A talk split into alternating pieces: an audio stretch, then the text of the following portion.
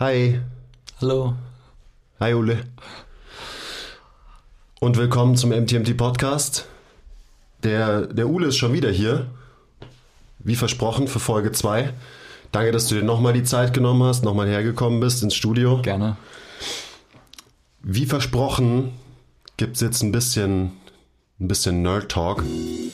Vergesst nie, lasst immer 5 Grad sein. Will ich mich überhaupt verändern? Stillstand ist der Tod. Ehrliche Arbeit für echte Ergebnisse. Ah, I love it. Love your process. Keep the power inside. Always. Always. Ähm, vielleicht kannst du dich nochmal ganz kurz vorstellen. Ich weiß, es ist bescheuert, weil du es in der ersten Folge schon gemacht hast, aber für alle, die die erste Folge nicht gehört haben, also erst hört euch die erste Folge an, obviously. Ähm, aber einfach nochmal kurz, kurz erklären, wer du bist, was du machst. Okay, also ich bin Ule Förster, meines Namens äh, Coach, Personal Trainer, Ausbilder und äh, andere Dinge. Also ich äh, verbringe meinen Alltag damit auch äh, Leute weiterzuentwickeln und Training ist auch so ein bisschen mein Feld. Ich war früher auch mal bei MTMT für auch schon auch eine längere Zeit und daher kennen wir uns ganz gut und haben ja auch zusammen davor studiert, was man auch in Folge 1 hören kann. Mhm. Und ähm, genau, verbringe daher auch meinen ganzen Tag eigentlich damit, mir Gedanken über Training und Co. zu machen. Ja, es gibt nichts Schöneres. Bestes Leben. Ja gut, dann lass uns doch gleich mal einsteigen. Und zwar würde ich gern mit einer Frage anfangen, die mich einfach gerade aktuell sehr viel beschäftigt und umtreibt. Mhm. Ähm, du bist ja auch in einer leitenden Position im Functional Training Club hier mhm. äh, in München. Und deswegen würde ich gerne mit dir über Functional Training mal reden, kurz. Äh, es ist ein bisschen problematisch, dieser, dieser Begriff Functional Training irgendwie, was ganz schön bescheuert ist. Viele, viele Coaches verdrehen inzwischen die Augen, sobald irgendwer von Functional Training redet und so, und das wird in eine Schublade gepackt und ähm, was wirklich Bullshit ist, weil wenn man sich mal das Wort halt functional anschaut, so die Funktion, darum geht's ja, die Funktion vom menschlichen Körper. Ähm, und diese Funktion zu verbessern, zu trainieren, zu erhalten, sollte ja, also hört euch Folge 1 an, eigentlich als Coaches unser höchstes Ziel sein. Finde ich so ein bisschen. Ja. Ähm, wie definierst du denn Funktion. Also ich will jetzt gar nicht so auf Functional Training mhm. eingehen, so dieses System dahinter, sondern wirklich, wie definierst du für dich Funktion im Training und dann vielleicht doch auch so die Ableitung, wie sieht dann ein in Anführungszeichen funktionelles Training für jemanden aus? Mhm. Also, ich finde, der Begriff Functional Training ist ja auch einfach grauenhaft und ist halt zu Tode vermarktet worden. Leider, ja. Wie halt so viele andere auch. Und ich habe viele Functional Training Fortbildungen auch damit angefangen, dass ich erstmal gesagt habe, ja, ich finde den Begriff eigentlich grauenhaft und ich versuche immer von intelligentem Training zu sprechen, weil das ist das, was wir eigentlich machen und was oder was ich weiß, dass ihr es macht und ähm, was ich versuche auch zu machen, weil ich halt versuche, eine, eine intelligente Herangehensweise an das Thema Training zu wählen. Und die bedeutet für mich halt immer, dass man sich auseinandersetzen muss, einmal mit dem Individuum, das man trainieren möchte, ob das jetzt ich selbst bin oder ein Klient von mir oder ein Athlet oder wie auch immer. Ähm, und dass man dann halt irgendwo schauen muss, wo ist da die Passung zwischen dem Trainingssystem, der Trainingsart und Weise und der Person. Und ich glaube, das hat so Functional Training eigentlich ja, zum Teil ganz gut gemacht. Gibt es ja auch eben wieder viele Auswüchse und aber einfach, dass man so diese Idee, okay, man muss halt schauen, wie kann ich Training individualisieren ähm, und trotzdem macht ja jeder irgendwie das Gleiche. Also trotzdem ist halt, macht jeder irgendeine Form von Kniebeugen, irgendeine Form von was Kreuzhebendem und so. Das ist ja trotzdem, schaut überall gleich aus, aber es gibt halt noch feine Unterschiede. Und dann jetzt zur eigentlichen Frage, was war Funktion oder was bedeutet Funktion? Danke. Na? Ja? Ja, ja okay. also was ähm, ja. bedeutet es für dich? Weil das ist ja, ja, da eine einheitliche Definition zu bekommen, ist so gut wie unmöglich. Und deswegen ja. ist es, glaube ich, auch so, dass viele die Augen verdrehen, weil sie sind halt so, ja, was heißt das eigentlich? Was soll das bedeuten? Ja. Ich meine, die Pürzels sagen ja auch immer, wenn du einen dicken Bizeps haben magst, dann ist ein Bizepscurl natürlich funktionell. Und so von Kann daher, man auch nicht widersprechen. welche Funktion es halt erfüllt. Und dann, da ist halt wieder die Person einfach unglaublich wichtig. Und dann ist die Funktion halt sehr abhängig davon, was will die Person erreichen.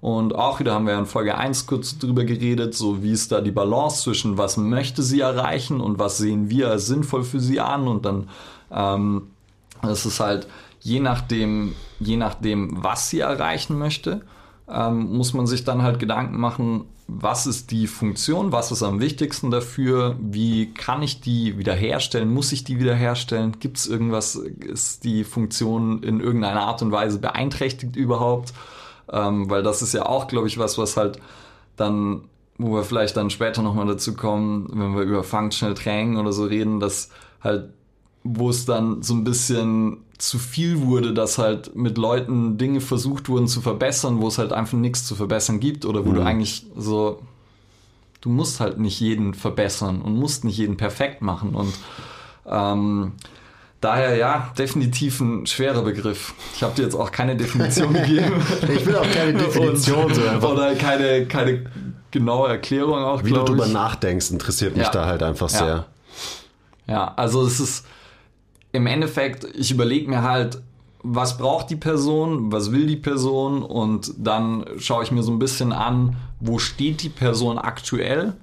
Ähm, ich versuche auch immer so ein bisschen im Gespräch halt abzufragen, was ist die Erwartungshaltung einer Person, weil das ist halt auch extrem wichtig, einfach wenn die Person irgendwas anderes von mir erwartet als das, was ich mit ihr mache, dann kann es sehr gut sein, dass es ähm, dass die Person unglücklich ist und das aber auch unausgesprochen bleibt. Also dass sie das nie sagt, weil sie halt dann denkt, so ja, vielleicht beleidigt sie mich dann damit oder vielleicht ist sie, findet sie mich persönlich irgendwie nett und cool, aber denkt halt, ja, aber das, was wir machen, ist doch gar nicht das, was ich will oder was ich mir vorgestellt habe. Und das heißt, das versuche ich natürlich auch mal so ein bisschen im Gespräch abzufragen und ja, dann halt irgendwie individuell die Funktion zu bestimmen und dann die ich glaube aber, die Mittel, die man dann anwendet, sind ja auch wieder fast immer die gleichen. Ja, ist eigentlich so, ja. Bloß ja. halt ein bisschen getweakt und ein bisschen angepasst. Das ist auch ein Bild, das ich immer verwende. Functional Training oder intelligentes Training ist halt im Endeffekt an Stellschrauben drehen. Und ist ja dann auch so, dass halt viele Leute, glaube ich, und auch wo das dann so in der wenn man dann über Athletiktraining spricht, in der Athletiktraining-Welt halt in eine Richtung viel zu krass gegangen ist, dass halt Athleten einfach nicht belastet wurden und dass halt mit denen irgendwie stundenlang Movement Preps gemacht wurden oder so und die halt zwar irgendwie schon sich bewegt haben, was ja auch okay sein kann. Also ich würde immer sagen, dass wenn ich mich bewege, ähm, ist es immer gut. Und wenn ich dann irgendwelche Movement Preps mache, ist es auch immer gut, weil es sind irgendwie mehrdimensionale Bewegungen und wir haben verschiedene Gelenke, wir haben irgendwie ein bisschen Stabilität, bisschen Mobilität, alles super. Aber wenn ich halt mit Athleten arbeite, muss ich sie halt auch belasten. Und wenn ich das nicht habe, dann ist es halt schwierig und dann muss man natürlich wieder finden, okay, wie viel Belastung ist okay und wann erzeuge ich zu viel Ermüdung und da ist natürlich auch dann der Job des Athletiktrainers wieder schwierig, weil er halt oft einfach, ja, keine Ahnung, 40 Minuten die Woche oder so hat mit den Athleten oder wenn überhaupt oder nur das Warm-up machen darf. Und dementsprechend immer die Frage, ja, danke, dementsprechend immer die Frage, ähm, welche Stellschrauben drehe ich und wie viel von was braucht eine Person. Und für manche Leute ist dann vielleicht ein Ausfallschritt mit einer Rotation, ist halt Training, weil wenn sie das achtmal macht und ziemlich unfit ist, dann ist es für die, für die Person vielleicht eine ausreichende Belastung. Und für eine andere Person ist es halt ein kleiner Teil des Warm-ups und wenn ich mit dir zu viel davon mache, ist es halt verschwendete Zeit.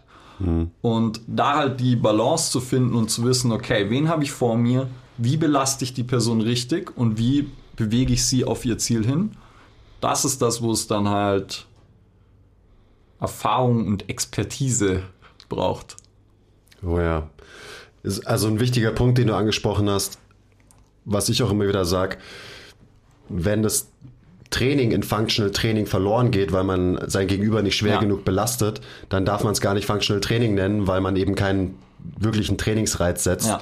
Was oft passiert, wenn man eben zu sehr auf diesem, ähm, ich will, dass jemand sich besser bewegt, Spektrum sich bewegt quasi ähm, und nur darauf guckt, dass, keine Ahnung, die Beinachse perfekt ist, was auch immer das heißen soll, oder die Position perfekt ist, was auch immer das heißen soll, aber dabei vergisst man wirklich Stress zu applizieren, ähm, was einfach der wichtigste Teil oder einer der wichtigsten Teile von Training ist, ist Stress applizieren, damit wir uns anpassen ähm, und das kann man dann am Ende wirklich Training nennen, wenn man besser wird durch das, was man macht.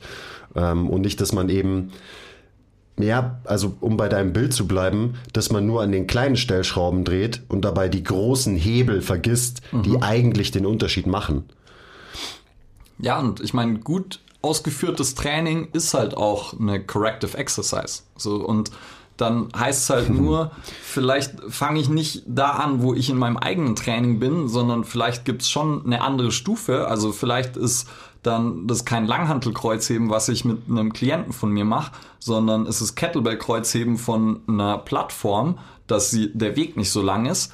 Aber trotzdem muss ich halt ein Gewicht verwenden. Weil wenn ich jetzt irgendwie, ich nehme mal als Beispiel gerne so eine Mutter, die ihr Kind durch die Gegend schleppt und die hat so einen komischen Autositz wo den sie ins Auto packen kann, auch auf den, den Maxi-Cosi, genau. und das Ding ist ziemlich groß, nicht leicht, so ein Kind wiegt auch ein bisschen was. Und das heißt, die hebt das irgendwo neben dem Körper definitiv nicht in der perfekten biomechanischen Position und das wiegt auf jeden Fall ein paar Kilo. Und wenn du dir jetzt eine 8 Kilo Kettlebell in den Körperschwerpunkt stellst, dann kann die alles falsch machen und wird niemals irgendein Feedback vom Gewicht bekommen und spüren, dass sie was falsch macht. Und dann denke ich mir halt so, ja, das ist dann auf jeden Fall und da kann ich sie dann auch natürlich so perfekt machen, wie ich nur möchte und sie so lange korrigieren, wie ich nur möchte. Aber sie wird es halt wahrscheinlich auch nicht lernen, weil sie halt kein Feedback bekommt und kein Gespür dafür bekommt. Und wenn ich ihr einfach ein Gewicht hinstelle und sie merkt, sie kann es nicht hochheben, wenn sie ihren Körper nicht irgendwie organisiert davor, dann muss ich über, überhaupt nichts sagen eigentlich. Dann sind es vielleicht zwei, drei Kleinigkeiten und ich stelle sicher, dass sie sich nicht wehtut aber sonst will ich auch den Raum lassen, dass sie vielleicht sogar Fehler machen kann, weil dann kann sie halt wirklich nachhaltig lernen. Und es ist nicht so, wie wir auch kurz in Folge 1 ähm, drüber gesprochen haben, dass wir in unserem jugendlichen Leichtsinn irgendwie am Anfang alle Leute eher übercoacht haben und dann coachst du sie halt in jeder Session von neuem, weil sie weil du so viele Informationen an sie rangeworfen hast, dass sie sich an nichts mehr erinnern können ja. und nichts nachhaltig gelernt haben, sondern sie haben es halt dann gemacht und in dem Moment sah es gut aus. Und dann im, in der nächsten Woche sagst du, ja, okay, wir machen die und die Übung wieder. Sie erinnern sich vielleicht noch so ein bisschen an die Übung, aber keine Ahnung mehr, was von den zehn Sachen, die du ihnen gesagt hast, sie jetzt umsetzen sollen. Oh ja. Und dementsprechend versuche ich da halt viel durch, ja, kleine Veränderungen an den Übungen das Lernergebnis so gut wie möglich zu beeinflussen, dass ich so wenig wie möglich coachen muss. Hm. Ja, genau. Also zum Beispiel, wenn jemand keine gute oder eine Kniebeuge nicht so hinbekommt, wie ich es gern hätte, und ich gebe dem eine Fersenerhöhung zum Beispiel, und auf einmal macht er, ohne dass ich was sagen musste, eine super geile aufrechte Kniebeuge mit einer Kettlebell vorm Körper oder so, dann ist das immer der, die bessere Lösung, als zehn Minuten an den Menschen hinzureden, zu sagen, schieb dein rechtes Knie einen Zentimeter weiter nach außen, hier mache ich dir noch ein, da ziehe ich dich darüber und hier binde ich dir ein Band drum. Also mhm. einfach die richtige Umgebung kreieren und dann ich versuche auch die gleichen Cues inzwischen ähm, immer wieder zu wiederholen. Also wenn ich meine Pappenheimer halt kenne und weiß, okay, der macht, der schiebt sein Gewicht immer zu weit nach vorne, dann sage ich immer, spür deine Ferse auf dem Boden und das sage ich dem in Woche 1, in Woche 2, in Woche 3. In Woche 4 muss ich es wahrscheinlich nicht mehr sagen, weil er es oft genug gehört hat, ohne fünf andere Cues zusätzlich, ohne, also würde ich die immer noch dazugeben, dann würde er sich's nicht merken. Und dann müsste ja. ich es auch noch in Woche 23 sagen. Ja. Das ist auch so. Also da hat sich mein Approach so ein bisschen äh, verändert im Coaching. Voll. Dass ich eigentlich will ich daneben stehen und dem zuschauen, wie er seine zehn Wiederholungen macht und vielleicht ab und zu mal sagen, sieht gut aus. That's it. Dann, genau. dann habe ich einen guten und Job jeder, gemacht. Jeder, der sozusagen von außen drauf schauen würde, würde so sagen so, hä, aber arbeitest du überhaupt? und du machst doch gar nichts. Und die, Dann mache ich einen guten Job. Die, genau, die eigentliche Arbeit ist halt das, dass du dir überlegt hast vorher, wie du es perfekt machen kannst, dass du halt nicht die ganze Zeit reden musst. Und weil dann funktioniert es auch und dann wird die Person halt besser und sie fühlt sich auch dann, ja, irgendwie, das fühlt sich auch scheiße an, wenn da irgendwie so ein äh, Mitte 20-jähriger Hansel steht und dir die ganze Zeit sagt, das falsch, das falsch, mach das, mach das, mach das, mach das. Das ist ja auch nicht so das Optimale. Nee, da denkt sich dann der Mitte 50 äh, CEO, ja. der 80 Millionen auf dem Konto hat, was will der Pisser von mir? Und äh, befolgt wahrscheinlich deine tollen Cues auch eher nicht so, als wenn du es halt einfach hältst und ja. vor allem verständlich so am Ende. Ja. Ähm, ich würde nochmal, also generell jetzt bei unserem Talk über Functional Training oder Funktion ist jetzt rausgekommen, dass es halt extrem individuell ist. Also dass mhm. Funktion für den einen nicht unbedingt das gleiche bedeutet wie für den anderen, was ja auch irgendwie logisch ist. Also wenn du einen, äh, einen Bodybuilder hast, dann bedeutet fun funktionell für den eine Übung, mit der er maximal fetten Bizeps bekommen kann. Mhm. Für einen Fußballspieler bedeutet Funktion vielleicht, dass er einen schnellen Richtungswechsel hinbekommt, ohne dabei umzuknicken, sich weh zu tun. Und für die Mami bedeutet Funktion, dass sie halt ohne drüber nachzudenken ihre Kinder aufheben, rumschmeißen kann, ohne sich dabei weh zu tun. Beziehungsweise man muss ja auch gar nicht immer so weit gehen und irgendwie von potenzieller Verletzung ja. sprechen, sondern dass sie das halt einfach besser kann. Ja. So, weil sie einfach die Kraft und die Stabilität hat und dadurch sich nicht irgendwie abmühen muss. Genau. Finde ich ganz gut. Also so habe ich auch immer viel drüber nachgedacht. So ja, Funktion für was, habe ich dann immer gefragt. Das soll ist ja bedeuten? auch, glaube ich, so, so ein Feedback, das man häufig halt auch mit am ersten bekommt, dass wenn halt Leute sagen so, hey, mir ist übrigens aufgefallen, ich kann eine Treppe hochgehen und muss nicht mehr so schnaufen. Ja. Und das ist ja so was ultra simples, aber halt functional. Das ist auf jeden Fall irgendwie funktionell. Und ob das jetzt mein Ziel ist oder nicht, völlig wurscht, aber meistens beeinflusse ich es ja trotzdem auch mit. Mhm. Was sind denn wir haben jetzt von Stellschrauben und auch großen Hebeln geredet. Was sind denn für dich so in der Trainingsplanung ähm, die wichtigsten Stellschrauben? So sagen wir mal, die begrenzen wir es mal ein bisschen, sonst mhm. äh, sitzen wir morgen noch da. Ähm, was sind so die drei wichtigsten Stellschrauben, die du manipulierst, die du beeinflusst, um eben jemand das intelligenteste Training ähm, bieten zu können? Also ich glaube, äh, einmal natürlich Sets and Raps, also irgendwie Volumen und ähm, weil ich über Volumen halt die Adaption am besten steuern kann oder das Trainingsziel am besten steuern kann und ob es jetzt irgendwie ein Athlet ist, der im Maximalkraftbereich arbeitet oder halt dann der Bodybuilder, der irgendwie viel Volumen generieren möchte und sich dann auch eher im Trainingsplan im Volumen steigert als in der Intensität und im Gewicht oder so. Ähm, dann sicherlich die, eben die Übungsauswahl und zwar im, in dem Sinne, dass man halt über kleine Variationen es schafft, dass die Person halt auf dem Niveau gefordert wird, wo sie ist und dass ich dann eben nicht zu viel coachen muss, dass ich halt so das, die richtige Komplexität finde. Also so Craig Liebenson sagt immer, the hardest thing you do well. Also irgendwas, was ihnen schwer fällt, aber was sie trotzdem gut machen oder was sie gut machen können und wo sie so ein bisschen strugglen, aber ultimativen Erfolg verspüren. Oder ich habe erst was, was vielleicht ein bisschen einfacher ist, wo sie recht schnell einen Erfolg haben und dann gehen wir wohin, wo sie ein bisschen strugglen. Das heißt, und das halt durch so, ja, dass ich die Übung einfach in ihrer Art und Weise ein kleines bisschen verändere. Aber die Grundübung ist im Endeffekt für mich klar, weil es halt irgendwie dann Kreuzheben ist oder irgendwas Drückendes ist oder so und dann halt mit so, mit so kleinen und feinen Änderungen ähm, kann ich das halt relativ gut steuern. Und jetzt wolltest reden du noch was Drittes. Auch, ähm, reden ja? wir da auch viel so von, weil ich habe gesehen, dass du auf, auf deinem Instagram-Account dich aktuell, glaube ich, mhm. viel so mit Regression und Progression beschäftigst.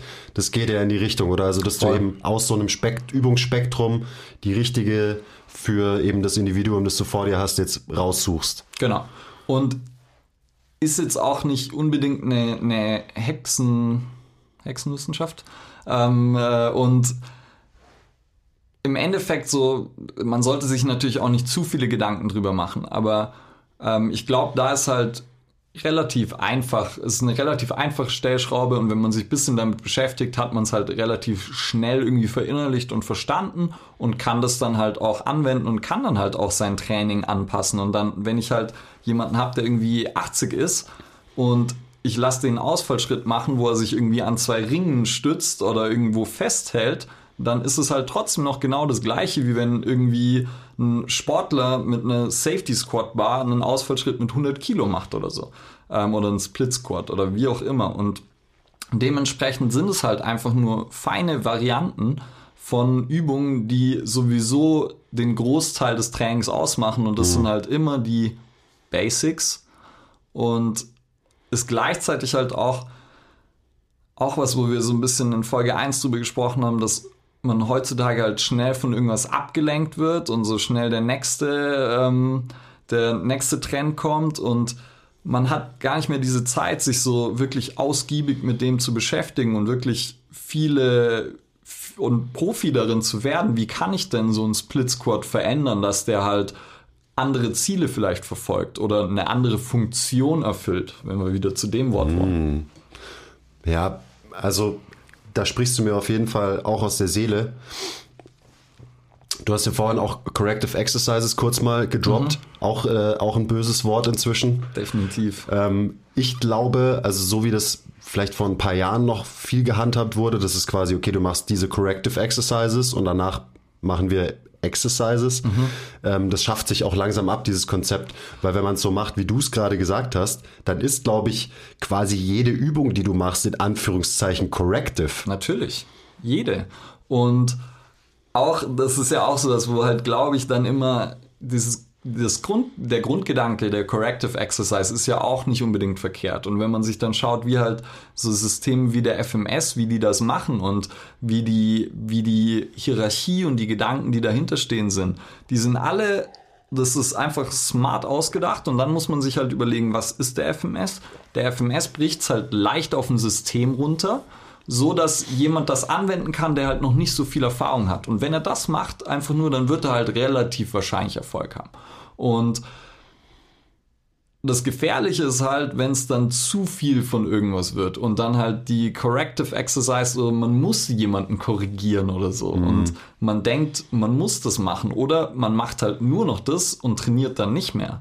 Was du ja vorher gesagt hast, wenn halt das Training in Functional Training fehlt, ist auch scheiße, weil wenn ich jemanden dann die ganze Stunde korrigiere und das Gefühl habe, ich kann die Person nicht belasten oder so, wir sind halt nicht fragil.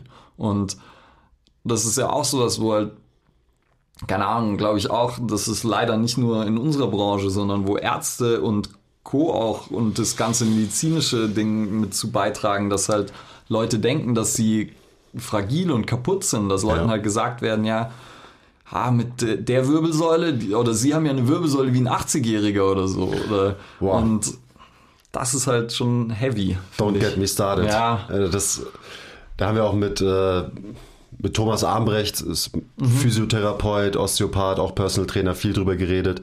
Ähm, das will ich jetzt gar nicht unbedingt eröffnen, das Thema. Aber es ist auf jeden Fall so. Und das Wichtige ist, wir sind nicht fragil. Auf gar keinen Fall. Ähm, und deswegen, ja, erweist man seinen Patienten oder Kunden einen Bärendienst, wenn man das eben so darstellt. Und was da teilweise für Aussagen getroffen werden, da schüttelt man dann nur den Kopf als eben Coach, weil man eben weiß, was Leute wie widerstandsfähig einfach Menschen sind. Und so dieses, man muss nichts reparieren, was nicht kaputt ist. Ja, ähm, und auch nicht jeder Schmerz bedeutet ja, dass irgendwas kaputt ist. Oder genau.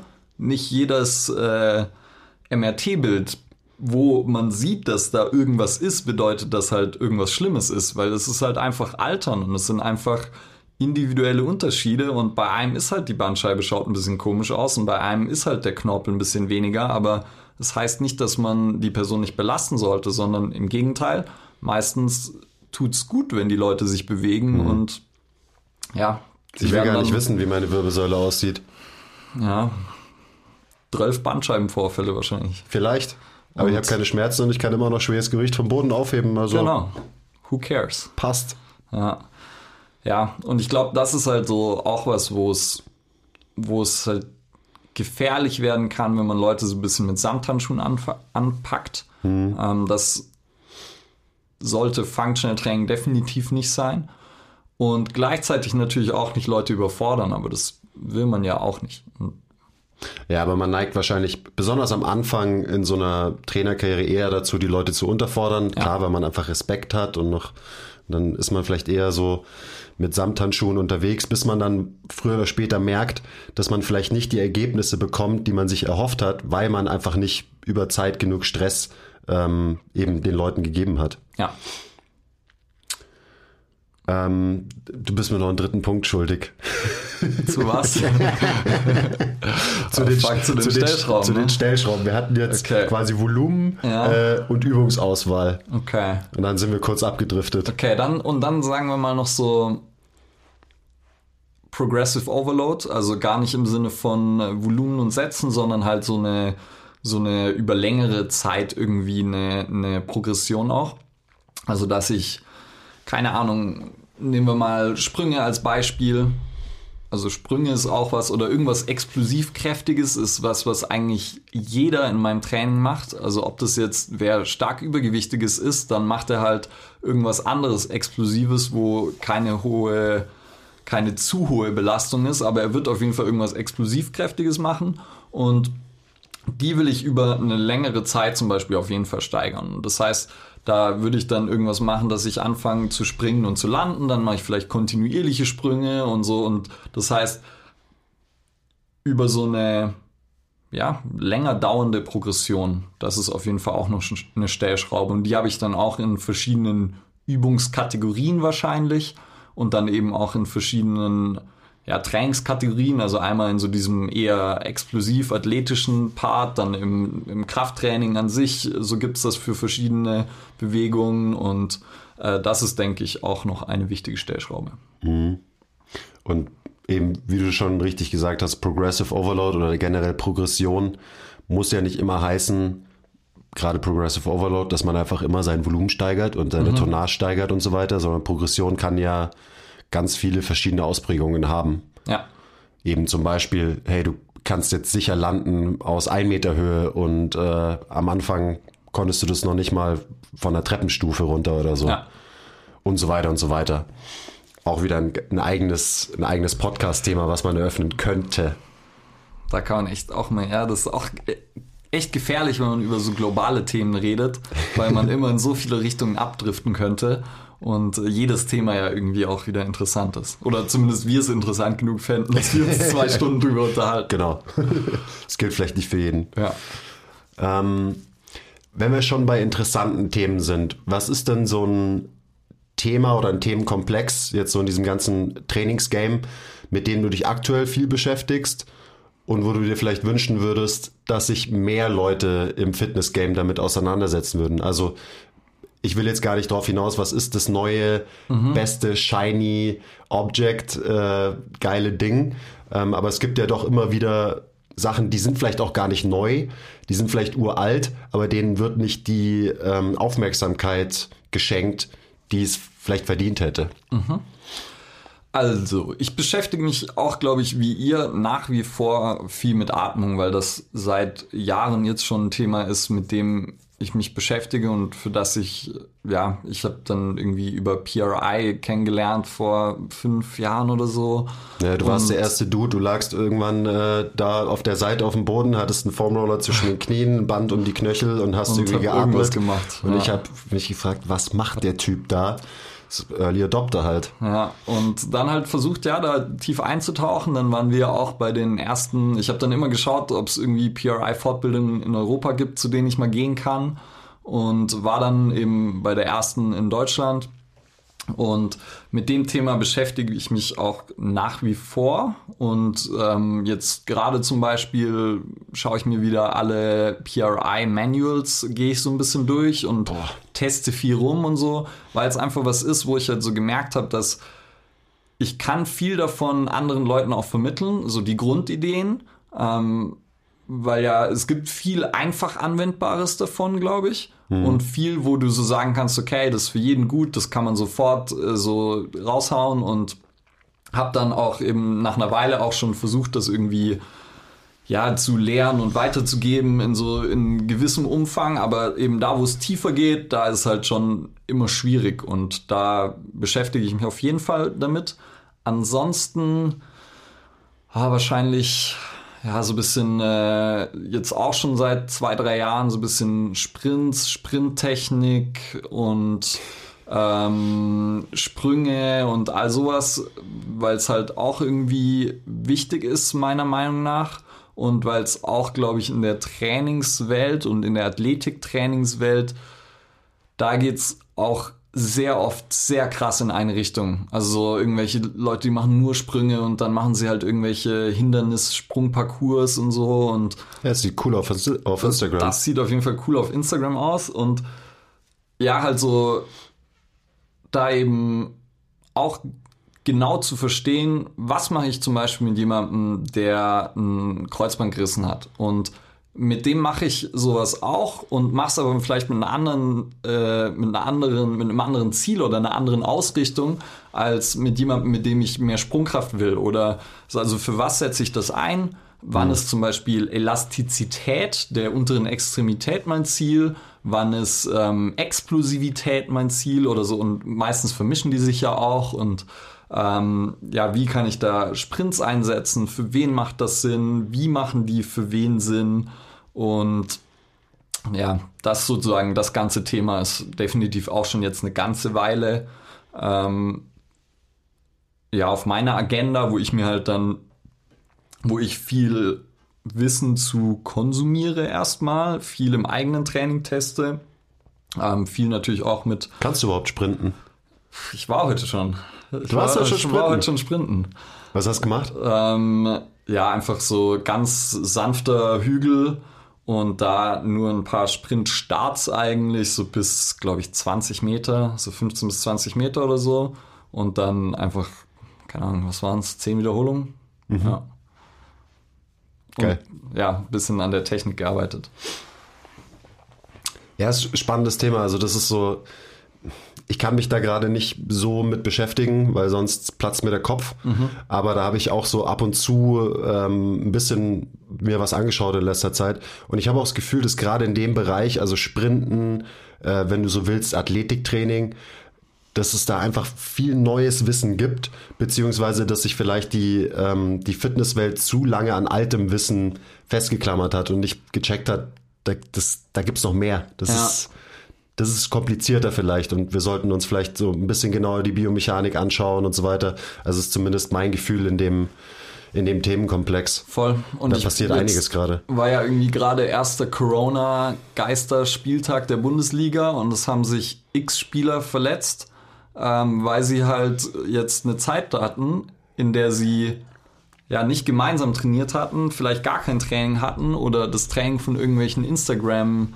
Fitfluencern gemacht haben oder ja, und dann kriegen sie von ihrem Verein vielleicht nur gesagt, ja, du läufst irgendwie bitte zwölf Kilometer die Woche und sie machen halt einen Ausdauerlauf und es ist definitiv nicht überall so. Also ich will nicht gegen äh, Fußball oder irgendwas haten, weil es gibt auch echt einige, die es gut machen oder einige Athletiktrainer, die ich auch kenne, die es gerne gut machen würden oder die es besser machen könnten, wo aber einfach halt die Politik im Verein und die, wie die Struktur halt in Deutschland ist, wo halt der Athletiktrainer einfach das letzte Rad im Wagen ist oder so, hm. die erlaubt es halt nicht. Und ja, was dann passiert, hat man jetzt zum Beispiel mal ganz gut gesehen, weil es halt ein interessantes Experiment eigentlich war. Und es werden wahrscheinlich nicht die letzten gewesen sein, die sich da verletzen. Hm. Leider, leider. Ähm, ich würde noch mal zurückkommen auf das erste Thema, also so dieses komplexe Thema Atmung. Mhm ähm, PRI. Als ich damit angefangen habe, war das so wie ein riesiger Berg vor mir und auch bei den ersten zwei Seminaren, wo ich war, habe ich vielleicht zehn Prozent verstanden von dem, was da mhm. ähm, gelehrt wurde.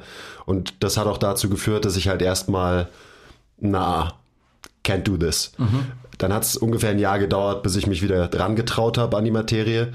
Ähm, und inzwischen glaube ich, habe ich auch verstanden, wie, wie ich es nützlich für mich und meine Kunden anwenden kann mhm. und was ich aus diesem System, was ja ein, das ist ja ein Reha-System, eher eine Art medizinisches ähm, System, was ich mir da rausziehen kann ähm, und zunutze machen kann. Und also jetzt die Frage, was ziehst du dir daraus und was denkst du ähm, auch längerfristig gesehen kann man gut integrieren, so in, in unsere Welt, in die ja. eben nicht Reha-Welt, sondern wirklich in dieses Training, ja, nennen wir es einfach mal Training und Fitness.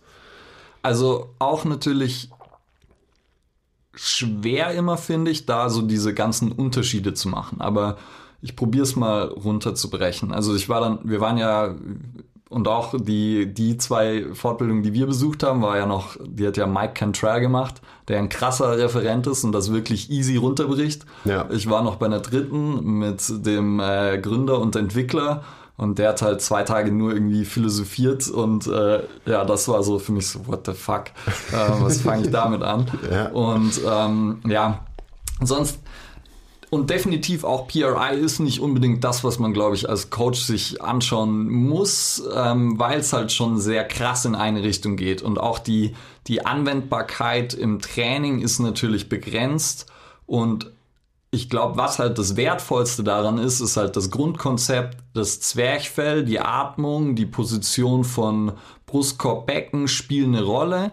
Gleichzeitig aber auch ist es halt da wieder gefährlich, dass man Leuten irgendwie dieses Bild mitgibt und ihnen sagt, hey, deine Position ist falsch oder so, weil das ist halt auch wieder, das kann man so leicht falsch verstehen, dass man sagt, ja, deine Brustkorbposition ist schlecht oder so und dann denkt er, das ist so was Absolutes und ähm, dann muss man halt entscheiden, also wo ich finde, dass es, da gibt es dann halt wieder verschiedene Anwendungsweisen. Einmal ähm, gibt es so allgemein, Atmung spielt halt irgendwie eine Rolle. Das heißt, wir haben wir haben Atmung, wo wir irgendwie vielleicht im Training darauf achten sollten und ähm, wo man vielleicht auch mal mit irgendwas Meditativem oder so arbeiten kann oder mit Atemübungen, wo es halt ähm, um vielleicht sogar eher dann das Hirn geht oder den Kopf oder ähm, nicht so unbedingt um das Biomechanische. Und dann kann man es natürlich aber auch einsetzen für Dinge, die halt wirklich Körper irgendwas beeinflussen, aber im Endeffekt darf man halt nicht vergessen, eine PRI-Technik ist halt auch eine Manipulation eigentlich nur und ist halt was kurzfristiges und ist halt genauso wie wenn ich mich auf einen Foamroller lege, ist es halt auch eine Manipulation oder wenn ein Physiotherapeut mich behandelt, ist auch was kurzfristiges und ich schaffe mir ein Fenster und dann mache ich da irgendwas anderes. Und das sozusagen dann so richtig voneinander zu trennen, dass ich halt einmal habe, okay, mit so PRI-Techniken will ich halt sehr gezielt irgendwas kurzfristig entwickeln, um was zu verbessern. Und das zum Beispiel ist aber irgendwie eine Range of Motion in einem Gelenk. Zum Beispiel, genau. Eine mhm. Range of Motion oder ich will einfach nur ein Gefühl vermitteln und einen Referenzwert sozusagen jemandem geben und sagen, hey, hast du da jetzt die Muskeln gefühlt? Ja, und dann so, ja, krass, hat fast gekrampft. Und dann so, okay, schau mal, ob du das bei der Übung auch spürst oder so und dass ich sozusagen nur mir irgendwie ein Hilfsmittel schaffe, um besser coachen zu können. Und sowas sind dann PRI-Techniken meistens für mich.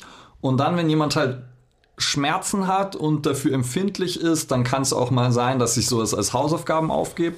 Was aber wieder, ja, es ist schon, zum Teil sind sie komplex, deshalb sind sie da auch nicht unbedingt geeignet. Ähm, also immer ist, finde ich, relativ schwer, aber wo man dann halt wieder Atmung trotzdem einsetzen kann, was man aber vielleicht auch ein bisschen davon trennen muss, ist halt ja so im Alltag und einfach in, in so ein paar in so ein paar Feldern, wo man halt sagen kann, da kannst du halt mit echt einfachen Mitteln auch Fortschritte machen. Also sagen wir, jemand hat Nackenprobleme oder so. Und dem einfach nur an die Hand zu geben, dass er entspannt durch die Nase einatmet und ein bisschen länger durch den Mund ausatmet. Und das mal für drei, vier Minuten macht und dadurch sozusagen seine Atemhilfsmuskulatur im Nacken vielleicht ein bisschen entspannen kann und sein Zwerchfell irgendwie mal ein bisschen bewegt, weil es einfach nie mehr seinen vollen Bewegungsumfang macht. Das sind halt so Sachen, die kann man relativ allgemein einsetzen. Und das Schwere ist halt dann, wo siehst du den Effekt und wie schnell siehst du den Effekt und siehst du mhm. überhaupt einen Effekt? Und das ist halt, ähm, weil ich meine, wenn man sich so so eins der, ein, eins der Bücher, das ich in der Richtung gelesen habe, das beschäftigt sich mit so, ähm, ja, mit so Atemerkrankungen oder also halt so, wo das halt wirklich richtig, richtig, richtig schief läuft. Und die meisten Leute sind da halt nicht, sondern die sind halt auf dem Spektrum irgendwo bei, bei wenn man jetzt irgendwie wieder sowas wie Dysfunktion, so ein Wort, was halt schon hart klingt, ja. die sind dann halt bei, bei irgendwie nicht einer Dysfunktion, sondern einer Missfunktion. Es ist halt jetzt nicht, nicht super. Die atmen halt einfach nicht so geil. Ja, ja, es ist halt, ist halt so wie alles. Wenn ich jetzt irgendeinen Otto Normalverbraucher, irgendeinen, irgendwen von der Straße nehme und den in ein Gym reinwerf und der da keine Erfahrung hat, dann wird das ja auch erstmal nicht gut machen. Und so ist mit der Atmung halt auch, dass viele das halt nicht mehr so gut machen, weil unser moderner Lebensstil sich halt irgendwie anders entwickelt hat als unser Genpool. Und das ist halt dann, hat zu irgendwelchen Anpassungen geführt und denen kann man entgegenwirken und in gewisser Weise sollte man es, meiner Meinung nach, wenn man halt schmerzfrei und mit hoher Lebensqualität äh, leben möchte.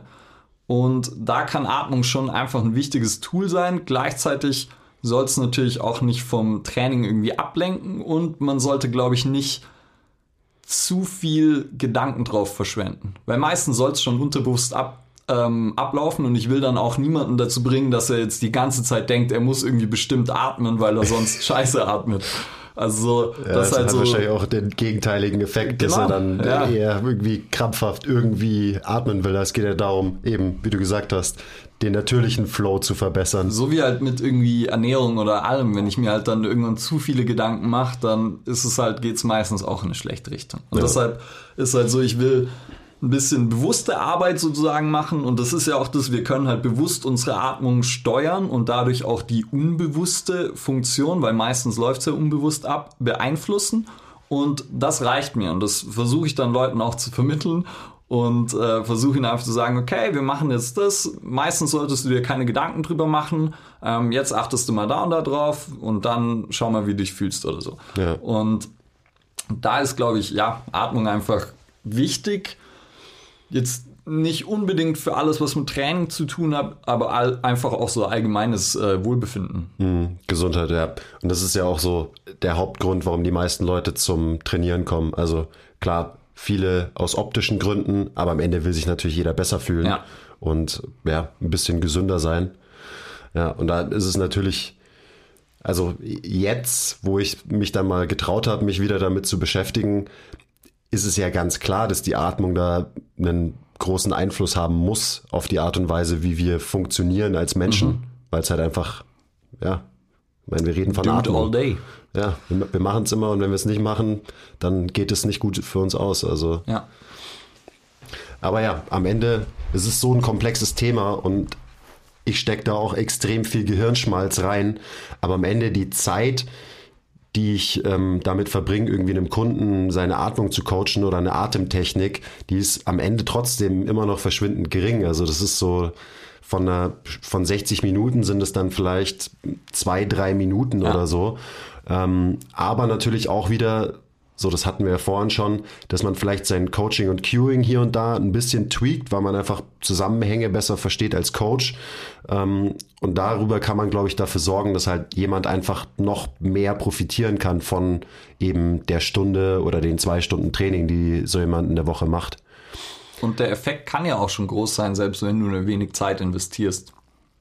Genau, ja, darum geht's, dass du eben gar nicht unbedingt was su super Aufwendiges machen musst, sondern okay, ich bringe dich jetzt in diese Position, du atmest jetzt ähm, zweimal fünf Atemzüge so und so und dann trainieren wir und dann fühlt sich das auch für den Kunden nicht so an, als wäre das irgendeine komische Reha-Session, Ja. ähm, wo du ihm versuchst beizubringen, wie Atmen geht, weil am Ende ist es so, ja, mache ich doch, oder? Ja. Habe hab ich doch immer gemacht, dieses Atmen. Kann ich. Ja, Was- und was dann ist es natürlich auch wieder so, je nachdem, wen man vor sich hat, wenn ich jetzt irgendwen hab, der halt nicht Bock hat, sich hinzulegen und zu atmen, dann bringe ich ihn halt in eine, Posi- in eine Position, wo es auf jeden Fall anstrengend für ihn wird und kann trotzdem die gleichen, fast die gleichen Benefits wahrscheinlich bekommen und ich sag dann, ich stelle es halt als Bauchmuskelübung dar oder so. Und weil manche Leute werden einfach keinen Bock haben irgendwie auf eine Atemübung. Und das ist ja auch okay, weil ich meine, die kommen zum Training zu mir, dann muss ich nicht unbedingt mit ihnen atmen. Aber ähm, wenn ich einen sehr großen Benefit für sie darin sehen würde, dann würde ich auch wieder versuchen, das für sie so zu verpacken, dass sie sagen, ja, finden sie geil, weil da spüren sie ihre Bauchmuskeln krass oder so. Ist schon fies, gell, was wir machen hier. Über dieses Manipulieren im sag ja Hintergrund immer, und so. solange man es zum Guten macht, ist es okay. Und ich meine, ist ja auch was, was wir mit Gesprächsführung, mit dem, wie man Fragen stellt, so läuft ja Coaching ab, dass du Leute halt beeinflusst und man kann es halt zum Positiven einsetzen und kann dazu beitragen, dass Leute vielleicht gesunde Verhaltensweisen in ihren Alltag integrieren. Und wenn ich sie dazu beeinflusse, dann finde ich das gut. Wenn ich jemanden halt beeinflusse, dass er irgendwie ein Zeitungsabo kauft, nicht so gut. ja, so diese, vor allem diese gesunden Verhaltensweisen, die man vielleicht hier und da im Coaching vermittelt, wenn man ehrlich ist, sind es wahrscheinlich die, die den größten und nachhaltigsten Impact bei jemandem hinterlassen. Also da darf man sich dann wahrscheinlich wieder nicht zu wichtig nehmen. Und wenn man jemanden dazu bringt, dass er, ähm, keine Ahnung, eine Station weniger mit der U-Bahn fährt und die stattdessen zu Fuß geht und vielleicht auch noch irgendwie mal einen Salat isst ähm, und halt mittags in der Kantine nicht Currywurst und Pommes, dann sind dieses, diese vermeintlich einfachen Änderungen im Verhalten was das einen riesen Impact hinterlässt, einfach auf die eben Langlebigkeit, mhm. Gesundheit von den Menschen. Ähm, und dann hat man als Coach einen verdammt guten Job gemacht, eben weil man es geschafft hat, dass jemand ja, irgendwas verändert, auch außerhalb von, äh, von der Stunde Training, die er mit dir verbringt. Das glaube ich mit das Wichtigste oder halt, wo wir, wo man den größten Impact haben kann. Ja, wir verlieren uns natürlich super gerne in Details, wie zum Beispiel, wie funktioniert Atmung und wie mhm. kann ich vielleicht das Atemmuster von jemandem verbessern. Ähm, aber am Ende ist halt dem Menschen wahrscheinlich am meisten geholfen, wenn er einfach jeden Tag ein paar mehr Schritte macht, sich insgesamt ein bisschen mehr bewegt, vielleicht eine halbe Stunde länger schläft und so weiter. Also es ist dann, man darf das große Ganze und die eben, ich habe vorhin gesagt, die großen Hebel darf man nicht aus dem Auge verlieren, weil man zu viel mit den kleinen Stellschrauben beschäftigt ist habe ich noch eine geile Story dazu. Und zwar ist es schon eine ganze Weile her, ich weiß auch nicht, warum es mir einfällt jetzt, aber da habe ich mal einen Kunden hier vertreten von einem anderen Coach und der hat mir erzählt, dass er jetzt immer zur Arbeit geht. Und zwar, der wohnt hier irgendwo in der Nähe vom Gym und das so in, in der Nähe vom englischen Garten, also riesiger Park für die Nicht-Münchner. Und der ist dann immer durch den englischen Garten sozusagen zur Arbeit gegangen und auch wieder heimgegangen. Und der hatte mir das so erzählt und dann war ich so, ja, cool. Und dann so, und wie, was, wie war das so? Oder hast du das Gefühl gehabt, dass sich da irgendwas verändert hat? Und der hat halt so geschwärmt davon. Und das war so schon, der hat es schon eine Weile gemacht und meinte nur, ja, es ist halt für ihn krass, wie er runterkommen kann. Ähm, und wie ihm das gut tut und wie er da sozusagen so seinen Tag so ein bisschen äh, positiv startet, weil er ist alleine.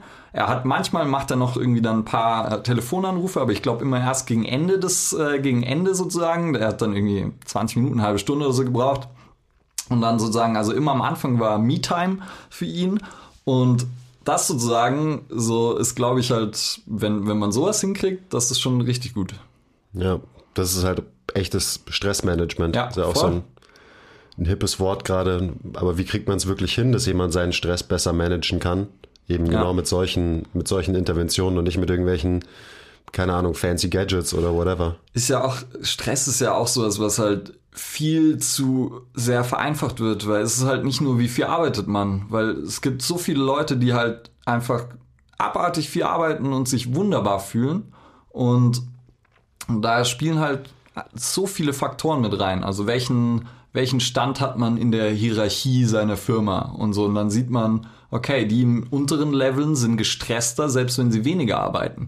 Und die in höheren Leveln, die vielleicht das Gefühl haben, dass sie was bewirken und dass sie irgendwie ein Ziel haben und eine Wirkung haben und auch eine Auswirkung haben und vielleicht auch zum direkten Erfolg des Unternehmens beitragen oder so, die sind halt nicht gestresst, selbst wenn sie irgendwie 60 Stunden die Woche rocken. Und ähm, gleichzeitig ist irgendwie der ähm, Arbeiter, der irgendwie nur wem zuarbeitet, nie Feedback bekommt und so nicht wertgeschätzt wird, der vielleicht dann immer ein bisschen früher heimgeht und 37 Stunden die Woche arbeitet, der ist gestresst wie Sau, alles ist scheiße und sozusagen, das heißt, es hat ja so viele Einflüsse, wo man halt, glaube ich, auch einfach nicht, nicht so direkt sagen kann, wer ist dann gestresst oder wer braucht es. Naja, was ist, was ist der gute Stress, was ist der ja, schlechte Stress? Genau. Stress ist ja also komplett negativ behaftetes Wort inzwischen.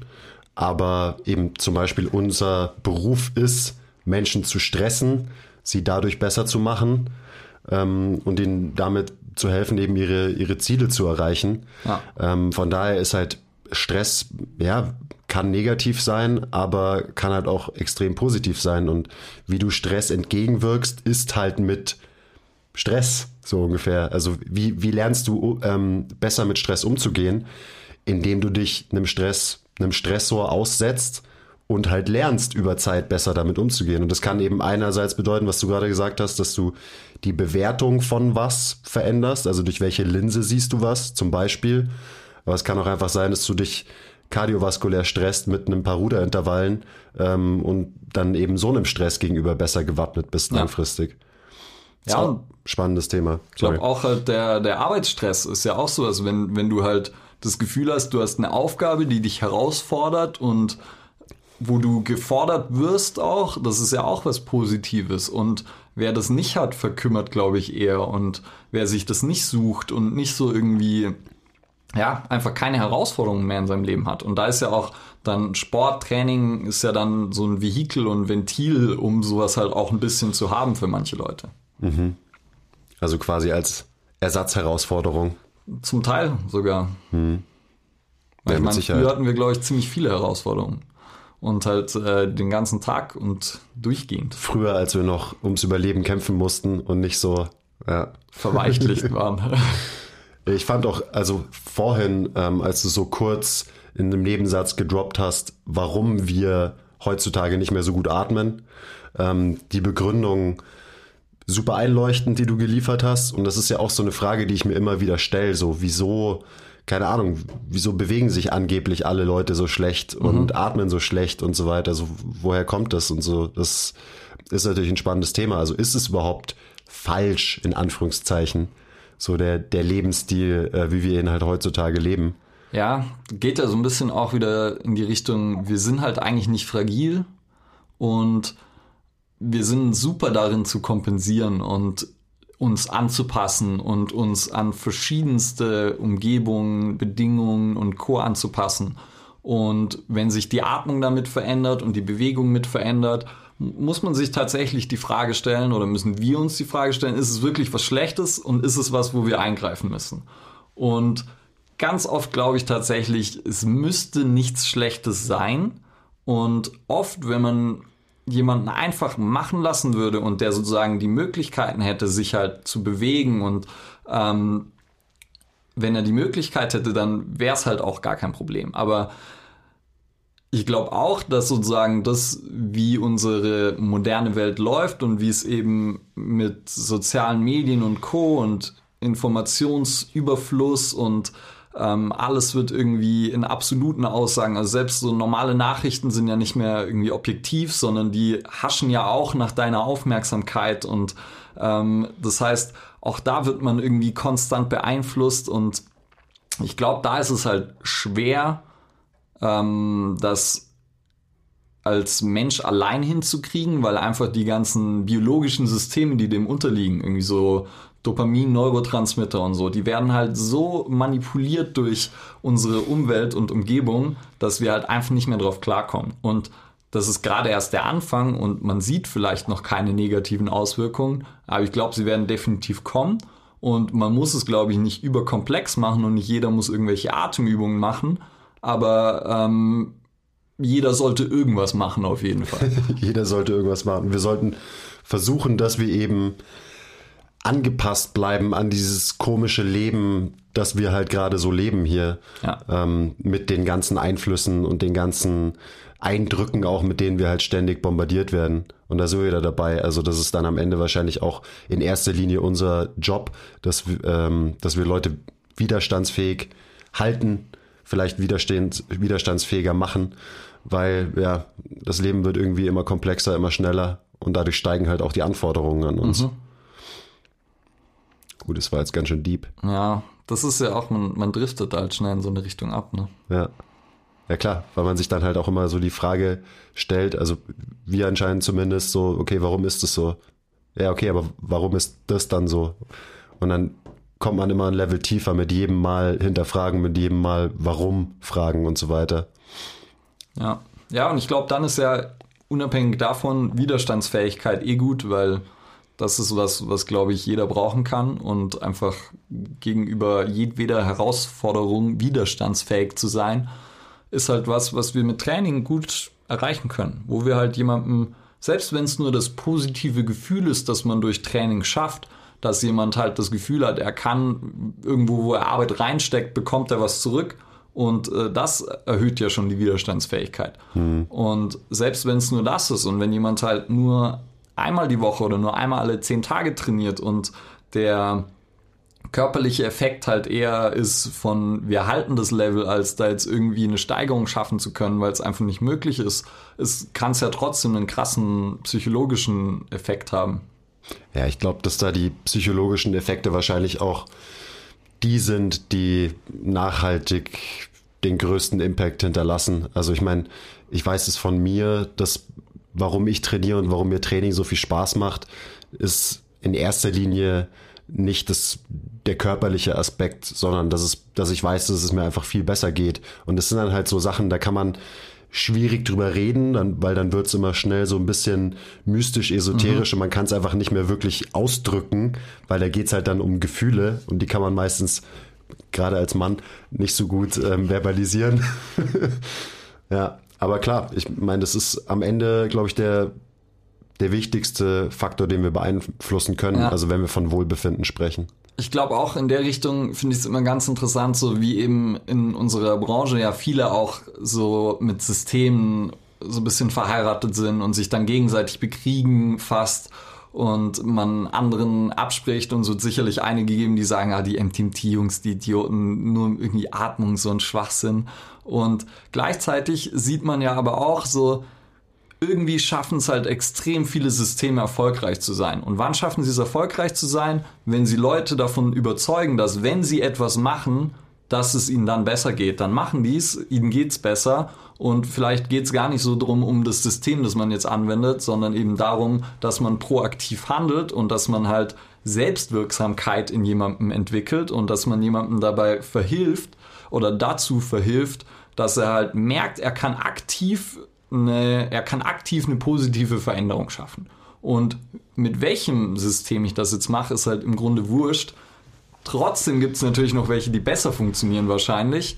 Ähm, und darüber nerden wir dann halt rum. Ja. Und ähm, das ist dann sozusagen ja auch wichtig, dass man versucht natürlich irgendwie die bestmögliche Option zu finden. Aber trotzdem sollte man sich auch nicht zu sehr versteifen, glaube ich. Weil es machen auch viele gern.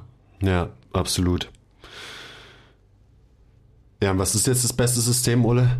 Meins. Nein. Nee, äh, unseres nämlich. Unseres, ja.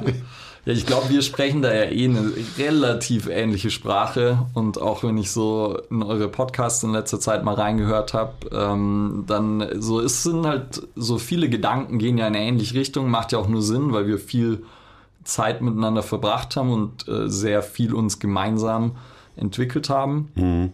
Und da geht es halt dann wahrscheinlich auch einfach weiter in eine ähnliche Richtung.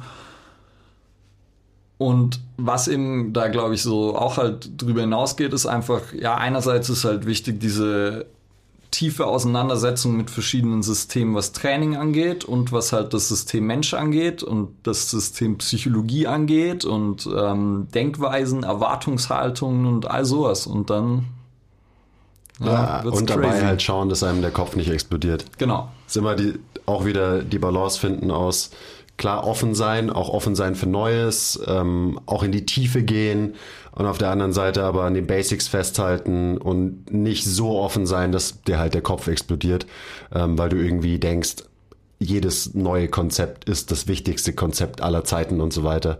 Und also ich, ich mache das auch ganz bewusst in meinem Lernprozess, dass ich mich halt wirklich einschränke. Ich habe es ja vorhin schon gesagt, so ich würde super gern mehr über Sprinten und so wissen, mhm. aber ich weiß, dass ich mit meinen Leuten nicht sprinte. Ähm, ich mache das vielleicht selber ab und zu, alle paar Wochen, wenn ich meinen Arsch hochkrieg. Ähm, und dementsprechend versuche ich halt da meine Kapazitäten auch irgendwie zu bündeln auf die Sachen, wo ich denke, die werden den größten Impact auf halt die Art und Weise, wie ich coache, haben längerfristig und darüber halt den größten Impact hinterlassen bei den Leuten, mit denen ich arbeite. Macht Oder ja auch nur Sinn so. bei den Leuten, die man ausbildet. Ja. ja. Und ich glaube auch, wir haben halt Zeit. Also es rennt nichts davon und Boah. das Wissen ist Zeit? da. Ja, ich habe ich hab schon das Gefühl. Ja, also ich, nie genug Zeit. Ja, aber man kann sich halt, äh, wenn du jetzt, du wirst ja jetzt nicht in fünf Jahren aufhören wahrscheinlich zu coachen oder in zwei und ähm, man hat halt schon echt, wenn man so man unterschätzt immer ein bisschen, was man halt in einem langen Zeitraum, ich meine, wie lange bist du jetzt Coach? So, es ist eigentlich noch nicht so lange und trotzdem hast du Fünfeinhalb Jahre. Also ja, und so eigentlich hast du dein Wissen schon vervielfacht und wahrscheinlich umgewälzt, noch und nöcher. Und ich glaube, ähm, man hat immer eben auch durch diesen Informationsüberfluss so das Gefühl, man kommt nicht zu allem und so ein bisschen FOMO, so Fear of Missing Out, dass ja. man halt irgendwie nicht mehr dazu kommt oder sich mit dem geilen, interessanten Thema vielleicht nicht beschäftigen kann. Aber man hat halt Zeit. Also gerade wenn man, wenn jetzt auch irgendwer zuhört, der vielleicht eher am Anfang steht oder überlegt, irgendwie in so eine Coaching-Richtung zu gehen, dann klar, man darf sich natürlich auch von sowas nicht nicht dann äh, negativ beeinflussen lassen, dass man so denkt, so fuck, über was muss ich mir dann alles Gedanken machen, sondern es kommt halt alles zu seiner Zeit und man hat auf jeden Fall genug Zeit, sich mit extrem vielem Zeug zu beschäftigen. Hm. Mit was kann man sich denn zum Beispiel beschäftigen? Also ganz konkret, hattest du irgendein Buch oder ein Seminar oder keine Ahnung in letzter Zeit, was du jetzt den Zuhörern mal empfehlen würdest? Kann alles sein. Es muss gar nicht unbedingt was mit Training mhm. zu tun haben, aber einfach irgendwas, wo du das Gefühl hattest, es hat bei dir irgendwie nachhaltig einen Impact hinterlassen.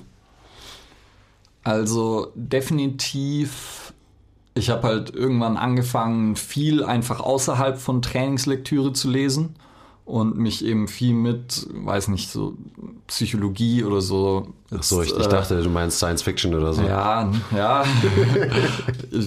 irgendwie ein Späßel von mir, der Psychologe ist, der würde jetzt sagen Pseudopsychologie wahrscheinlich, äh, mich viel mit sowas zu beschäftigen. Und weil mir das halt gefühlt viel gebracht hat fürs Coachen und glaube ich auch für einfach viele andere Bereiche im Leben was bringt. Und da war ja, da gab es einen ganzen Haufen Bücher, die irgendwie einen krassen Einfluss haben. Du darfst nur eins sagen, sonst nur ist der eins. Informationsüberfluss zu groß. Okay, ja, das stimmt schon. ich nehme mal, ich nehm mal Mindset von Carol Dweck, ähm, wo es um das Growth Mindset und das Fixed Mindset geht. Und das war für mich krass, weil ich mich halt sehr stark selbst darin wiedererkannt habe und auch vieles von dem, was wir jetzt in der Folge und in der davor erzählt haben, ähm, wenn man das unter dem Blickwinkel betrachtet, dann äh, ja, ist halt so, da habe ich viel rausgezogen, weil ich glaube ich, also ich weiß nicht, soll ich es jetzt krass erklären? Ganz kurz. Ganz kurz, okay. Der Elevator Pitch. Also Growth Mindset, ähm, Herausforderungen, also so zwei verschiedene Mindsets, die gibt es auf einem Spektrum. Man ist nicht das eine oder das andere, sondern in manchen Situationen ein bisschen mehr, ein bisschen mehr das, ein bisschen mehr das. Fixed Mindset bedeutet, man ist fixiert, geht davon aus, dass Dinge wie Intelligenz fix sind. Also eine Person ist einfach so und so intelligent, hat den und den IQ und das ist nicht zu verändern.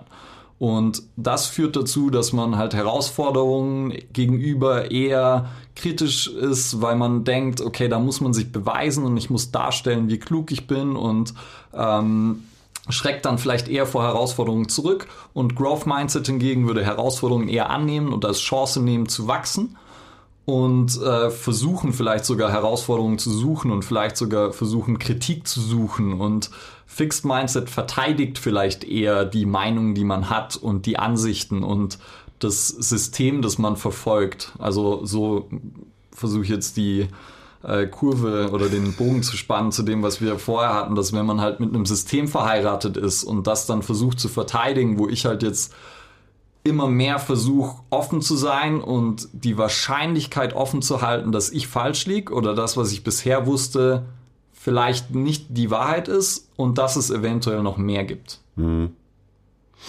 Hat das Sinn gemacht? Habe ich es gut zusammengefasst? Für mich schon, ja. Du, du hast ja. es gut zusammengefasst, ohne zu viele Spoilers für, okay. für das Buch. Ansonsten kann ich jetzt, würde ich noch kurz einen Shoutout geben.